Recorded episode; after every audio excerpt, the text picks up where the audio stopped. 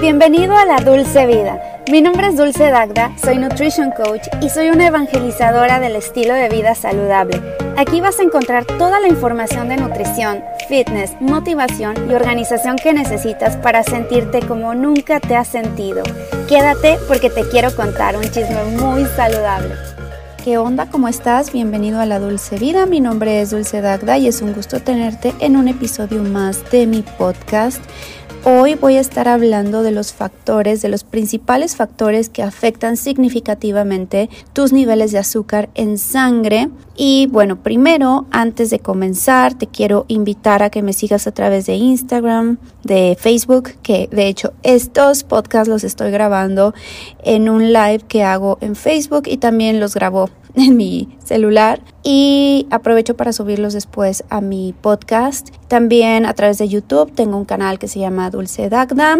Nutrition Coach y el otro se llama Dulce Piel y Nutrición, que lo he descuidado bastante, pero bueno, espero que ya este año 2023 que viene lo vaya a retomar. Y eh, mucha gente me pregunta, o sea, el principal problema que he estado resolviendo en estos días ha sido lo de la glucosa en sangre, que muchos me buscan para eso, o sea, gente que quiere contratarme como su nutricionista para mejorar sus niveles de glucosa en sangre, que la verdad es que es algo relativamente fácil, simple, lo difícil está acá en la cabeza, o sea, está arriba. Me parece que es un tema más de cultura, de costumbres, de poder cambiar ese mindset, ese chip que traemos en la cabeza ya que tenemos que comer ciertas cosas, ¿no? O sea, por ejemplo, es que yo no puedo dejar, o sea, me dicen, yo no puedo dejar el refresco, la soda, yo no le puedo dejar nunca, eh, o no puedo dejar, este, no sé, es que me dicen tantas cosas, la tortilla, cuando pues tienes la diabetes ya, diabetes tipo 2, lo ideal es dejar tortillas, ¿no? Tortillas o el pan,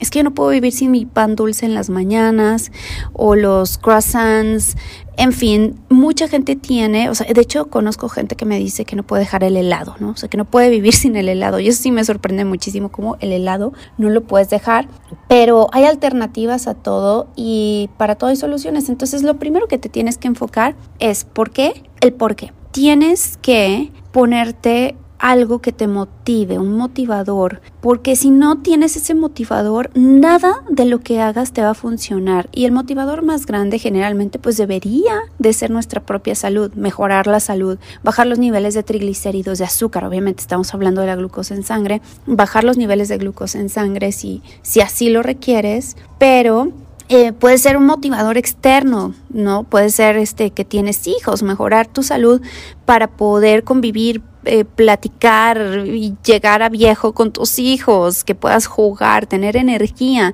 El simple hecho de levantarte y poder tener energía, porque un desbalance de glucosa en sangre, tener los niveles por todos lados muy arriba, esos picos altos, nos quitan energía, porque la energía se crea a través de algo que se llama el ciclo de Krebs, que ahí es donde entra la glucosa en la sangre y empieza todo un ciclo para darnos ATP, que es la moneda de cambio y se llama energía. El problema es que si estamos con estos picos altísimos de glucosa, el cuerpo batalla mucho para que pueda entrar la, glucosa en la sangre, produce demasiada insulina y muchísimos procesos que ocurren a través de este ciclo de Krebs no van a ocurrir y, y por eso es súper, súper importante tomarlo en cuenta, ¿va? Bueno, entonces, ¿qué factores nos van a afectar la glucosa en la sangre además de Em, lo común, ¿no? Ya que ya sabemos el azúcar, el simple azúcar o el azúcar simple, pero hay otros factores también importantes que están afectando nuestra glucosa en la sangre. ¿Y cuáles son estos? Bueno, el más obvio de todos, que siempre platico, pues la dieta. Y muchos me dicen, no, es que yo llevo una dieta súper saludable. Bueno, ¿qué es una dieta saludable para ti? Y es que la composición genética de cada persona el microbioma, ya vamos a hablar eso de la microbiota y el microbioma que pueden influir como un alimento también, en particular va a afectar al cuerpo. Hay gente que, por ejemplo, la avena no le dispara la glucosa en sangre porque su microbiota está muchísimo más adaptada a, la avena. Y hay quienes no han podido desarrollar ciertas bacterias que puedan ayudarte a, a metabolizar esa avena y por lo tanto que no se te eleve la glucosa. Eso significa que no existe una dieta única eh, y para todo mundo, ¿no? Para mantenimiento, digestión, control de la glucosa. De hecho, un estudio de 800 participantes encontró que muchos tenían niveles de glucosa en sangre extremadamente diferentes después de comer exactamente las mismas comidas. La respuesta de glucosa postpandreal promedio al pan, este fue uno de los alimentos, en 795 personas fue de 44 miligramos por decilitro y el 10% inferior de las personas mostró un promedio debajo de 15 miligramos por decilitro, es decir, a algunos les disparó y a otros simplemente no. Dicho esto, hay algunas verdades universales cuando se trata de cómo comemos y cómo esta dieta va a afectar el azúcar en la sangre.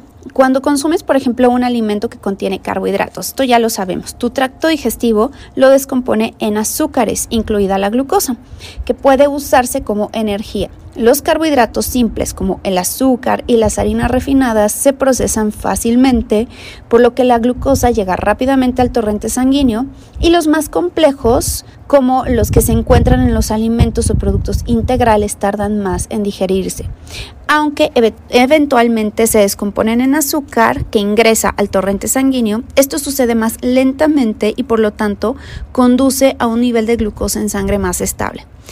Otros macronutrientes también juegan un papel importante, por ejemplo la fibra, que se mueve a través de tu cuerpo casi intacta y esta retarda la absorción de glucosa y las proteínas y las grasas provocan la liberación de compuestos como la colecistoquinina que mantiene los alimentos en el estómago por más tiempo y evitan que el torrente sanguíneo se inunde rápidamente de glucosa. Por estas razones, es menos probable que una dieta que se componga principalmente de alimentos integrales sin procesar, incluidas muchas verduras sin almidón, como las verduras de hoja verde, aumente el nivel de azúcar en la sangre. Los alimentos con azúcar agregada y carbohidratos refinados como el pan blanco, la pasta y el arroz tienen más probabilidades de provocar picos de glucosa en sangre. Entonces, siempre combina tus alimentos con proteína, con grasa, empieza con una ensalada, empieza con mucha fibra y eso te va a ayudar. El segundo factor que va a elevar mucho tu glucosa es, o bueno, más bien que va a afectar tu glucosa de manera positiva, es decir, que no se te eleve tanto, es el ejercicio. Ay, pero ¿por qué? No, es que hay muchísimos beneficios, no nada más es la alimentación. Los beneficios metabólicos para la salud, tanto a corto como largo plazo, por ejemplo, a corto plazo ayuda a mover la glucosa fuera del torrente sanguíneo hacia las células, por lo que hacer ejercicio moderado en las horas posteriores a la comida te puede ayudar a mitigar un pico de azúcar en sangre. No nada más es cuando haces ejercicio de manera continua una hora al día que te levantas y a lo mejor, no sé, te tomas un café como en mi caso y ese ejercicio, eso te ayuda a activar tu metabolismo a lo largo del día. Pero si simplemente te mueves, algo así tan sencillo que después de comer te levantas, y esto es algo que yo se los mando a todos mis clientes, todos mis pacientes, les digo, salte a caminar, no te quedes sentado, cuando estás activo, tus músculos necesitan glucosa inmediatamente, aunque tienen acceso a algo que se llama glucosa almacenada, que es la, se llama glucógeno. Primero intentan tomarla del torrente sanguíneo en lugar de aprovechar las reservas. Luego ya tu páncreas secreta la insulina que permite que el azúcar en sangre se mueva hacia las células. Y el ejercicio hace que tus células sean más sensibles a la insulina y mejora el movimiento del azúcar hacia las células. El ejercicio aumenta la cantidad de transportadores de glucosa que viajan al revestimiento de las células, células por lo que entre más glucosa pueda ingresar a las células musculares sin producción adicional de insulina. Es una maravilla esto, ¿no creen? Y a largo plazo, obviamente, la actividad física ayuda a regular en parte porque aumenta la cantidad de células musculares. Entre más músculo tengas, más energía vas a estar quemando en reposo. Y el ejercicio regular también hace que el hígado metabolice la glucosa de manera más eficiente y reduzca la eliminación de insulina. Esto puede ayudar a mejorar la variabilidad glicémica, es decir, que no haya esos picos. En otras palabras, tus músculos se preparan para absorber más glucosa. Ser sedentario tiene el efecto contrario y ya varios estudios han relacionado estar demasiado tiempo sentado durante el día con más inflamación y niveles más altos de resistencia a la insulina. Y aunque algunas personas eh, hacen ejercicio, por ejemplo, eh, ejercicio intenso como el cardio, hit o levantamiento de pesas, eh, esto hay, hay, gente que ha visto que se le levanta la glucosa cuando estás haciendo o pesas o el cardio hit, pero no te asustes, no pasa nada, es algo totalmente normal. Para que, ¿por qué pasa esto? Porque tus músculos y tu hígado liberan glucosa, pero esa glucosa no va a tener como efecto secundario la glicación, no va a haber inflamación por eso, simplemente que como requerimos de la glucosa, pues va, lleva, llega a tus reservas y la saca al torrente sanguíneo para que la puedas utilizar como energía. Así que no te asustes si, por ejemplo, estás utilizando un monitor continuo de glucosa como lo utilizo yo, que ves que cuando estás haciendo ejercicio, pum, se te eleva muchísimo la glucosa, no pasa nada, es totalmente normal y es de hecho una elevación saludable. Eh, otro factor, el estrés. El estrés provoca una respuesta hormonal en el cuerpo que afecta los niveles de glucosa. Cuando te sientes agotado o en pánico, tu cuerpo se prepara para luchar contra una amenaza al dejar suficiente glucosa en el torrente sanguíneo para que la utilicen tus músculos. Para aumentar la glucosa en sangre, tu cuerpo bombea más adrenalina y otra hormona que se llama glucagón y en consecuencia tus células se vuelven resistentes a la insulina para que la glucosa permanezca en la sangre. El resultado es una glucosa elevada, pero esto a diferencia del ejercicio, el ejercicio sí va a utilizar, las células de tus músculos los va a utilizar, pero a la hora del estrés no las utiliza y entonces empezamos a crear una resistencia a la insulina porque el cuerpo se prepara para correr o para pelear, pero no corres ni peleas, solamente te estresas. Entonces se eleva la insulina, se eleva la adrenalina y va, ¿no? O sea, empiezas a tener ya problemas metabólicos. Hay gente, por ejemplo, y esto es muy típico de en la mayoría de los hombres sucede, o sea, comparado con las mujeres, que ves a un hombre delgadito, delgadito, con muy poco músculo y con una pancita. Siempre traen esa panza. Es que es la panza chelera. Bueno, pues sí, además de las chelas, pero también es mucho estrés. Esa es una eh, imagen muy común de un hombre que que trae mucho estrés, que trae el cortisol elevado todo el tiempo, porque la acumulación de la grasa visceral se da por consecuencia de elevaciones de, glucosa constantes y de elevaciones de insulina. Bueno, ¿qué otra cosa? Dormir.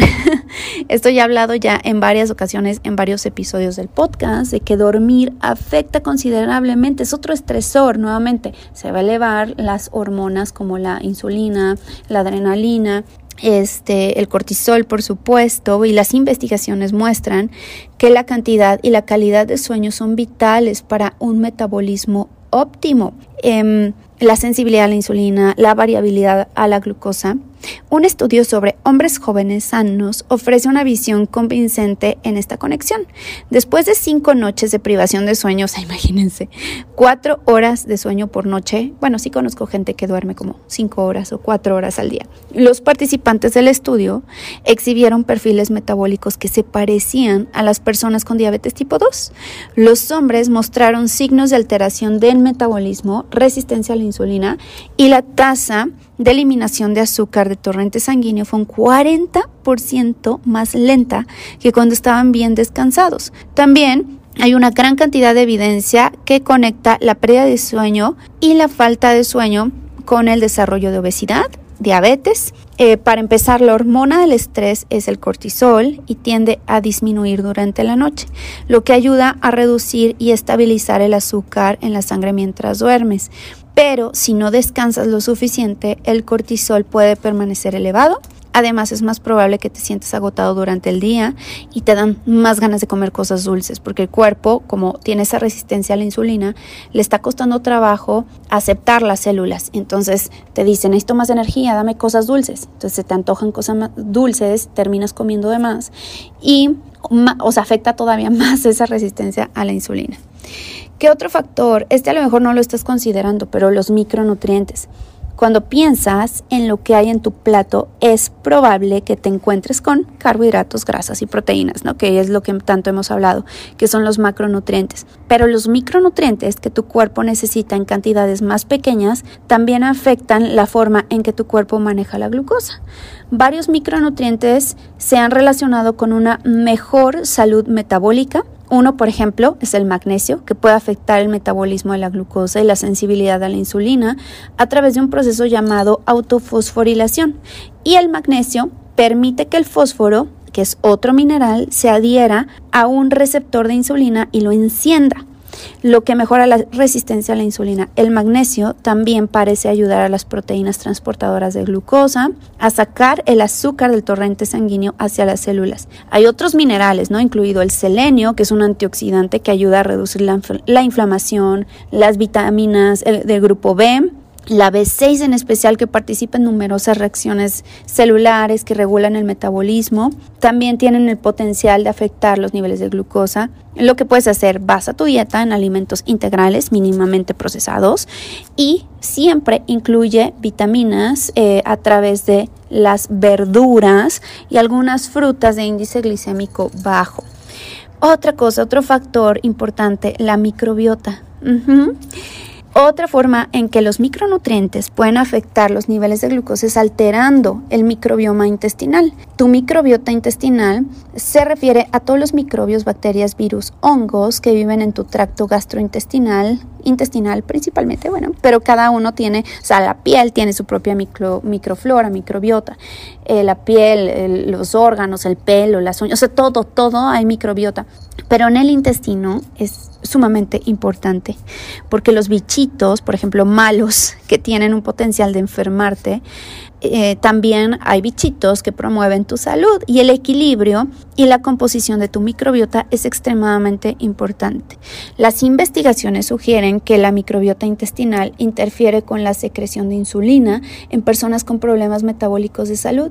Los estudios también han demostrado que las personas con diabetes tipo 2 no producen tanto butirato, el butirato o ácido butírico es un, se llama eh, postbiótico. Es un ácido que producen las bacterias después de haberse fermentado, después de que ya fermentan la comida o se comen la comida y es el subproducto que te dejan ahí. Y ese subproducto o ácido butírico ayuda con la regulación de glucosa en sangre. Imagínense qué maravilla, no nada más es lo que están trabajando las bacterias, sino también lo que, lo que te dejan a cambio, es la moneda de cambio de ellas. Eh, la inflamación excesiva también puede provocar resistencia a la insulina y si no producen tus bacterias suficiente butirato, te vas a inflamar. El ácido butírico o butirato ayuda a la parte de la desinflamación. Lo que puedes hacer, obviamente, optimizar tu dieta, mucha fibra, bastante fibra. Ahora, si tienes problemas gastrointestinales, que te estás inflamando con cualquier cosa, probablemente tengas una disbiosis. Lo que te puede ayudar muchísimo es una dieta de eliminación. Las dietas estas tipo FODMAP, yo no he tenido buenos resultados con mis clientes que me dicen, es que yo ya pasé por dieta FODMAP y no me ayudó absolutamente nada, que es low FODMAP, que son bajo en fructooligosacáridos y no les ayuda nada porque eh, es una dieta restrictiva pero no lo suficientemente restrictiva. Entonces yo lo personalizo más. He llegado al extremo de algunos clientes de tener que ponerles dietas carnívoras durante un tiempo. O sea, no te imaginas que es, es, pura carne todo el día. O sea, sí, sí metemos algo de verduras, pero muy poquitito. Pero es casi carnívora la dieta. Y de esa forma bajan mucho sus síntomas. Pero, wait, wait, wait, wait. con la intención de recuperar nuevamente los carbohidratos fibrosos principalmente en forma de verduras y poco a poco ir metiendo algo de leguminosas, un poquito de, lácteos fermentados, pero esto es un proceso que tarda mucho tiempo y hay personas que les tarda poquito digamos que en tres meses ya podemos empezar a, meter los carbohidratos fibrosos, que son las verduras. Acuérdense que las verduras son carbohidratos, ¿no? Pero son carbohidratos que tienen una elevación de glucosa muy, muy poquito. Eh, es mínima, es mínima. Y, y, entonces empezamos a meter eso, empezamos a meter también fruta, verdura, que es una fruta, verdura, el zucchini es una fruta, verdura, el tomate lo dejo como muy, muy, muy por el final, pero pues, eh, por ejemplo, las berenjenas también es fruta, verdura, para algunas personas les caen mal, en fin, vamos, vamos viendo, pero las dietas carnívoras, por ejemplo, hay gente que me ha llegado a contratar, esto se los pongo como ejemplo, ¿no? Que me ha llegado a contratar solamente un mes. O sea, que al mes ya cancelan su plan y desde el principio yo hablo con ellos y les digo, esto requiere paciencia, tiempo, esfuerzo, disciplina, constancia y ya después vas a poderte flexibilizar más. O sea, estas dietas restrictivas son de sanación, no son para siempre y no son para bajar de peso. Entonces me dicen, sí, sí, yo con todas las ganas del mundo, perfecto, y empezamos. Me dicen, me está cayendo mal, o sea, incluso aunque estamos restringiendo mucho, para regular tu glucosa, tu microbiota, para mejorar que, que no tengas estos síntomas gastrointestinales, tengo que llegar al extremo de una dieta carnívora. No a todos se los pongo, ojo, es que depende, pero ya es cuando ya están muy mal y les mejora. ¿Y qué creen? Cancelan su plan y eso en un mes, porque en el mes se dan cuenta que se sienten mejor, cancelan el plan y se quedan con esa dieta de por vida, casi, casi no. O sea, llevan ya seis meses con esa dieta. Entonces, ¿dónde quedó la microbiota? Se mueren todas esas bacterias porque los prebióticos eh, se alimentan de la fibra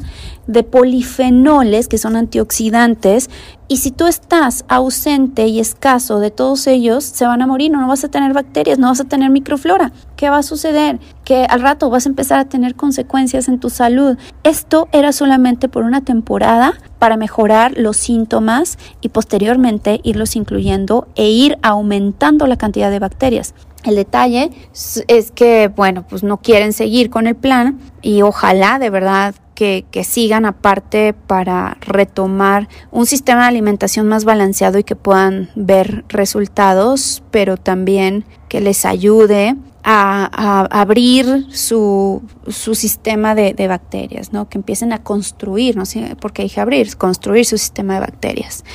En fin, ya me desahogué con ustedes. Otra cosa que aumenta muchísimo la glucosa en sangre que a lo mejor no lo habías no te habías percatado de ello son las toxinas ambientales, los productos químicos que comes, respiras, ya lo que estás expuesto también tienen un poder al afectar tu salud metabólica.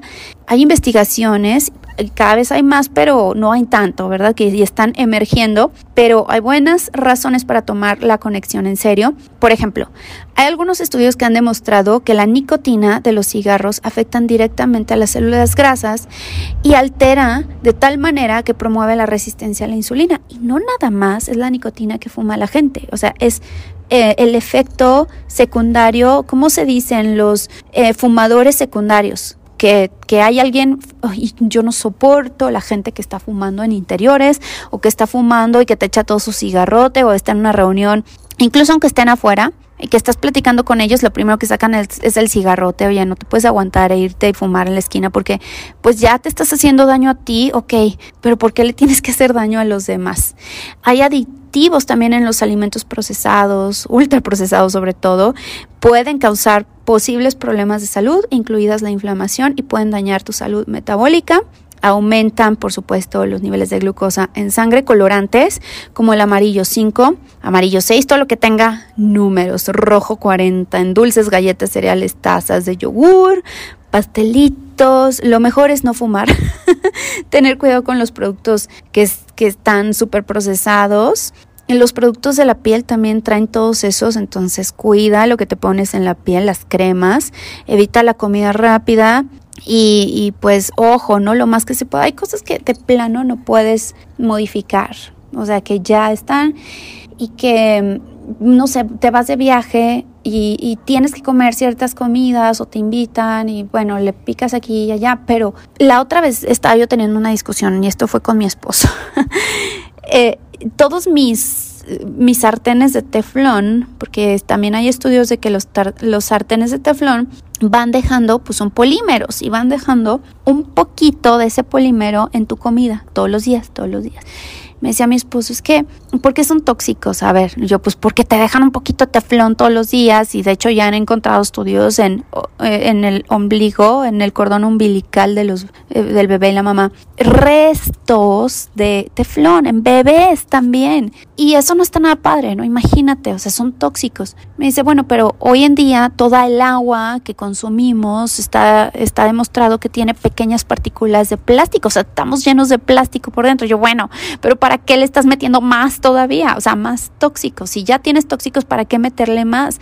Hay que evitarlo en lo en la mayor medida, en lo más que podamos. Entonces yo ya dejé mis mis tefal que compraba, sí me encantan porque pues puedes poner un huevo casi casi sin nada de aceite y solito se hace, pero sí va dejando un poquito, un poquitito. No es que lo, lo puedas sentir o que lo puedas percibir, pero al menos lo ves en los estudios ¿no? que hacen. Em, tienen que tener esas recubiertas, el teflón, las recubiertas de los, de todo lo que sea antiadherente, se va gastando con el tiempo. Lo ideal es que, a ver, si tú ya compraste tus tus sartenes de teflón los tienes ahí y están en perfectas condiciones, nunca los eleves a temperaturas altas. O sea, cocina con una flama súper chiquita y si no, mejor hazte de los cast iron, que son los que... Ah, se, me olvidó ahorita el nombre, pero bueno, pues también de los de aluminio, o no, eh, acero inoxidable, no aluminio, acero inoxidable, hierro colado. Los otros son de hierro colado, acero inoxidable, también me parece que los de cerámica, pero que no traigan recubierta, o si se empiezan a pegar un poquitito, déjalos, ya déjalos ir. Yo utilizo unos que se llaman From My Place, que esos son de cerámica eh, no, no utilizan nada tóxico o los cast iron que son los de hierro colado o mi mamá está utilizando los de acero inoxidable ya me enseñó a usarlos no se pegan nada pero tienes que aprender a utilizarlos y utilizar un aceite por supuesto que sea estable como aceite de oliva extra virgen y no calentarlos a temperaturas súper altas. Eh, la manteca de puerco también la puedes, cocinar con ella. Nunca freír, porque al final son grasas saturadas que, que sí pueden llegar a ser algo inflamatorias. Eh, o con mantequilla puedes utilizar ghee. Aceite de aguacate es de los que más aguantan, el aceite de aguacate. Y no tienes que utilizar muchísimo y no tienes que ponerle, este, o sea, no tienes que elevar tus tu temperatura, la flama tiene que estar bajita siempre, eso hazlo ya. Y si no puedes utilizar otros métodos como la air fryer, puedes utilizar también el horno, en fin, haz lo que puedas con lo que tengas, sí, pero trata de cuidarte lo más lo más posible, sobre todo todos estos tóxicos que hay.